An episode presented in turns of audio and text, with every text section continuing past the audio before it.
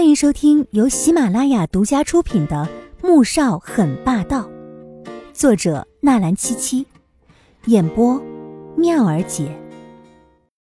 第四百零九集。这就是你所谓的警告了他吗？既然这样，还是让他从这里滚。黄天武第一次冲着左印发这么大火，左印脸色十分阴沉的看向左宝莉，向小五道歉。左宝莉瞪大眼睛，没想到黄天武真敢告状，还让他滚，更没想到大哥竟然要他道歉。我又没错，我为什么要道歉？你不是要娶她吗？难道为自己小姑子做几套衣服，这也过分呢？本来就是裁缝，我难道说错了？哼，会设计几套衣服了不起啊？啊！左印真想掐死他，但也感到十分的无力。在这种时候，妹妹不但帮不到他一点忙，还反而处处给他添乱。不道歉就给我滚回去！他冷冷的威胁道：“如果让他继续再待在这里，都不用穆萧寒制造机会了。黄天武只怕都会想要解除婚约了。毕竟，谁会喜欢一个整天给自己添堵的小姑子呢？”左宝莉当然不想离开，她还要接近穆萧寒呢，只得咬着牙。忍着心里对黄天武更深的恨意，冷着脸说了一声：“对不起。”黄天武什么话也没说，哐的一声把门又关上了。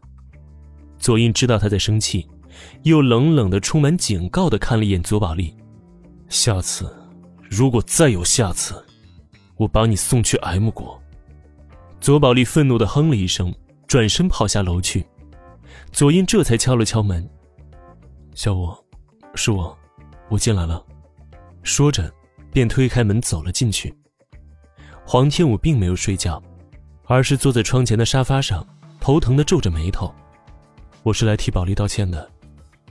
他走了过去，帮他按摩脑袋，却被黄天武用手挡开了。哼，不必了，你妹妹这样子也不是一次两次了。他说这话时，嘴中露出了一丝冷笑。若不是左家和左印的纵容，左宝莉敢这样对他吗？而且，让他寒心的是刚才左印的眼神，明显是在质问他，为什么要这样对他的妹妹。若非他生气了，左印只怕会把罪过压在他的头上。这一刻，他再一次生出了一种强烈的想要解除婚约的念头。等宝莉结婚了，就会成熟起来了，而且，她迟早是要嫁人的。你是和我过日子，不是和他过日子，对不对？左印当然听得出他言语中的怨气，却是苦笑了一声，温声劝道：“成熟，他比我还要大五岁呢。”黄天武直接露出了一抹嘲讽的笑意：“要是没事的话，你出去吧，我想睡了。”说着，起身往里面的更衣室里走去。左印站在原地，看着他的背影，神色晦暗难懂。到底是因为刚才保利的事情让他不开心了，还是因为保利想要纠缠穆萧寒，让他心里不舒服了？黄天武从里面出来时看到他还在，脸色又沉了下来。你怎么还不出去？你睡吧，我在这里陪着你。左印坐了下来，黄天武皱了皱眉，在原地站了一会儿，最后还是默默的上了床。左印见他无可奈何的样子，不由笑了。睡吧，等你睡着了我再出去。黄天武心中叹了一口气，只得闭着眼睛装睡。可能是药效上来了，竟也渐渐的睡了过去。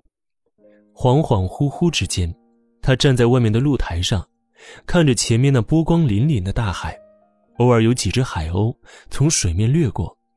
天有点冷，风一吹过来，带着刺鞘的冷意。忽然。身后有双手缠了过来，将他带进了一个温暖的怀抱里面。他脸上露出了欢喜的笑意，心中却觉得悲凉无比。他先是失去孩子，现在又即将失去最爱、最亲近的男人。随即，他又觉得奇怪了：自己什么时候有过孩子？这个男人又是谁？为什么自己看不到他的脸？这到底是怎么回事？难道又是在做梦吗？可能是意识到自己在做梦，忽然便放肆起来，踮着脚尖，吻上男人的嘴唇。这一觉他不知睡了多久，等醒来时，发现天色渐暗。睡觉前坐在沙发上的左印也已经离去了。刚才那个梦，竟然让他有了反应。他这是怎么了？心中羞耻至极，赶忙起床跑进浴室。穆萧寒早上去了公司，没有看到黄天武，便觉得不安。等到九点半，仍不见他人影，便打了个电话给唐纳森。问过之后，才知道他不舒服，请了一天假。到了下午，他便早早的离开公司，回到龙井台。整整半天的时间，他一直站在房间里面，看着楼下黄天武所住的卧室，直到天快黑了，才见卧室里面亮起了灯。